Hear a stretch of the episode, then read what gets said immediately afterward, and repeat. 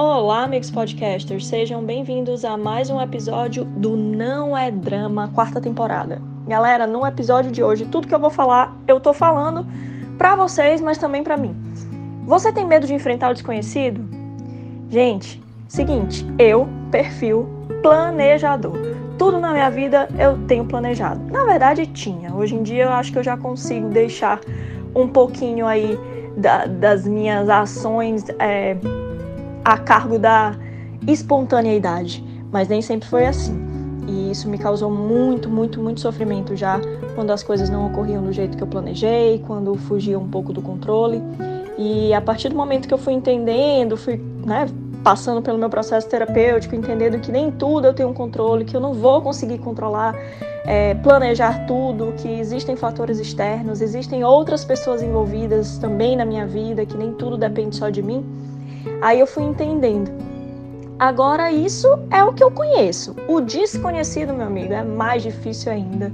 Isso é bem mais complicado para mim. Ainda é um ponto que eu trabalho muito, sabe? Eu, eu sou muito avessa a incertezas. Eu não sei se isso acontece com vocês. Toda vez que tem algo que eu não que eu não consigo identificar, mapear, entender quais as variáveis aquilo envolve, o medo me, me congela, sabe? É, eu não consigo agir com tanta clareza. Eu muitas vezes, hoje em dia até melhorei bastante nisso, mas muitas vezes deixo de agir mesmo.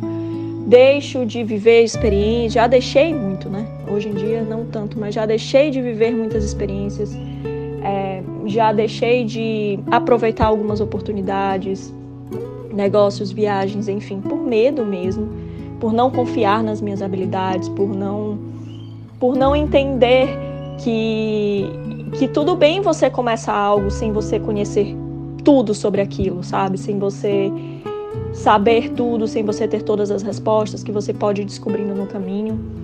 E o recado de hoje é esse, sabe? É você tentar reconhecer o que que te congela, o que que te ingessa, quais são teus medos e tomar algumas atitudes ao longo da tua vida para não deixar que isso aconteça.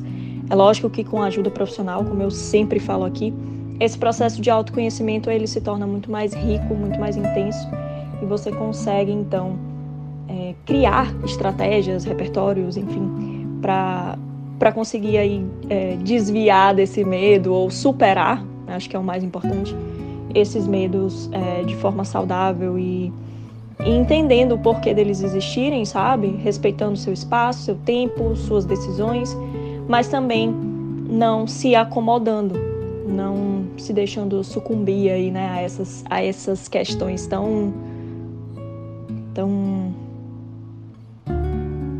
paralisantes. Acho que era essa palavra que eu queria usar. O medo paralisa.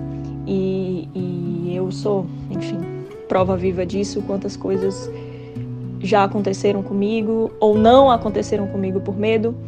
E hoje em dia, graças a muita terapia, eh, eu acho que estou vencendo, né? Essa questão não é um ponto super vencido, eu ainda sou bem conservadora em muitas coisas, mas é, já melhorei bastante, como eu falei anteriormente, e acho que devo muito isso à, à terapia mesmo, sabe? Ao processo de, de me conhecer e de entender como que esses medos apareceram, como que eles surgiram e como eu posso fazer para afastá-los e ou para controlá-los e não deixar que eles me atrapalhem, me ingessem ou, ou me façam perder experiências e oportunidades na vida. É isso. É, o, o episódio de hoje foi praticamente um desabafo, assim como vários outros, mas hoje especialmente, que medo é um negócio realmente que mexe comigo. E eu queria saber de vocês, né? O que que que te ingessa, quais são teus medos. Compartilha comigo lá no Instagram e a gente vai conversando, vocês vão dando sugestões de temas. E é isso. Até o próximo episódio. Um beijo!